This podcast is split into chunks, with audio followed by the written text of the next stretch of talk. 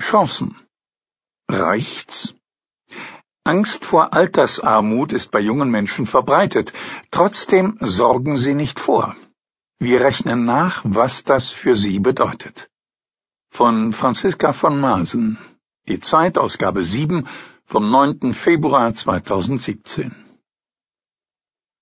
Links die Yucca-Palme, rechts die nackte Wand, dazwischen Merten Larisch mit Taschenrechner, Stift und Zettel. Wie Larisch da so sitzt, vertrauensvoll lächelnd und mit randloser Brille, könnte er auch ein Archivar sein. Larisch aber schaut in die Zukunft. Auf seiner Visitenkarte steht Projektleiter Altersvorsorge Verbraucherzentrale Bayern. Als sei die Altersvorsorge ein Projekt und keine gesellschaftliche Mammutaufgabe. Larisch arbeitet in seinem kleinen Münchner Büro gegen die Angst vor der Altersarmut an, denn die Jungen sorgen sich. Larisch berechnet ihre Kontostände in 30, 40 Jahren. Schon bei ihren Eltern läuft es nicht mehr gut mit der gesetzlichen Rente, denken viele. Wie wird es da erst sein, wenn sie selbst einmal alt sind? Ob tatsächlich alles immer schlimmer wird, wissen auch Experten wie Merten Larisch nicht.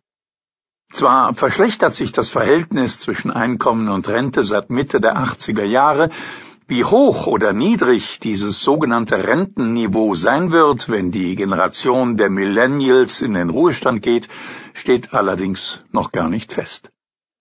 Denn die Formel, nach der die Rente berechnet wird, ist das Ergebnis politischer Entscheidungen, die heute keiner vorhersehen kann. Bei Laien bleibt vor lauter Unwägbarkeit oft nur eines übrig.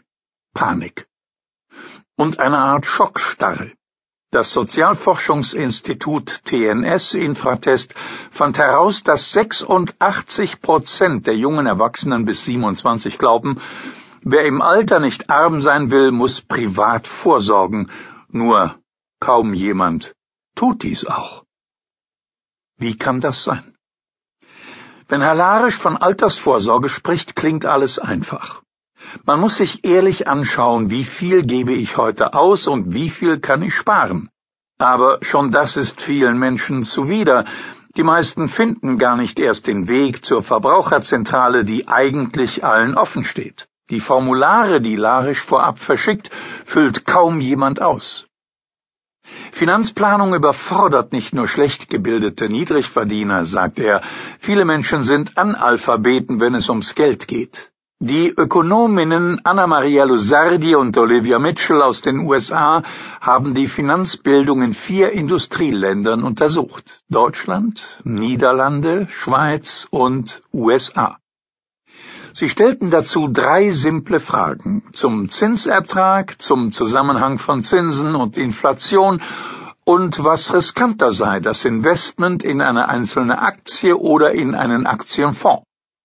Zwar schnitten die Deutschen bei dem Test noch am besten ab, trotzdem scheiterte von den unter 36-Jährigen knapp die Hälfte daran, alle drei Fragen richtig zu beantworten. Ratlos sitzen sie vor ihrer ökonomischen Zukunft. Und vor Merten Larisch. Selbstständige, Geringverdiener, Gutverdiener. Fall 1 Axel Kammerl, Sterne Koch 36, zu versteuerndes Jahreseinkommen 50.000 Euro. Noch bevor er 30 wurde, hatte sich Axel Kammerl einen Stern erkocht.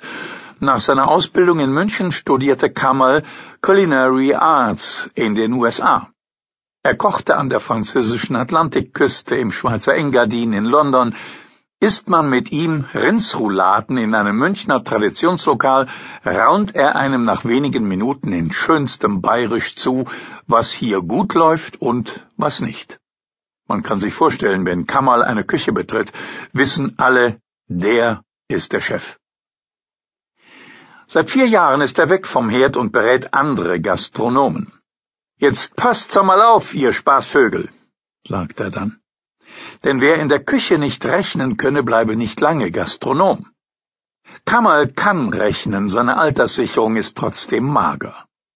Weil er lange im Ausland gearbeitet hat, sind seine Ansprüche in der deutschen Rentenversicherung niedrig. Seitdem er selbstständig arbeitet, zahlt er gar nicht mehr ein. Einen von zwei privaten Vorsorgeverträgen legte Kamal wieder still. Er lohnte sich nicht. Kamal weiß, er müsste fürs Alter sparen, aber er braucht sein Geld für sein eigenes Restaurant. Nächstes Jahr soll es endlich soweit sein. Das muss dann so gut laufen, dass es auch fürs Alter reicht, sagt der Koch.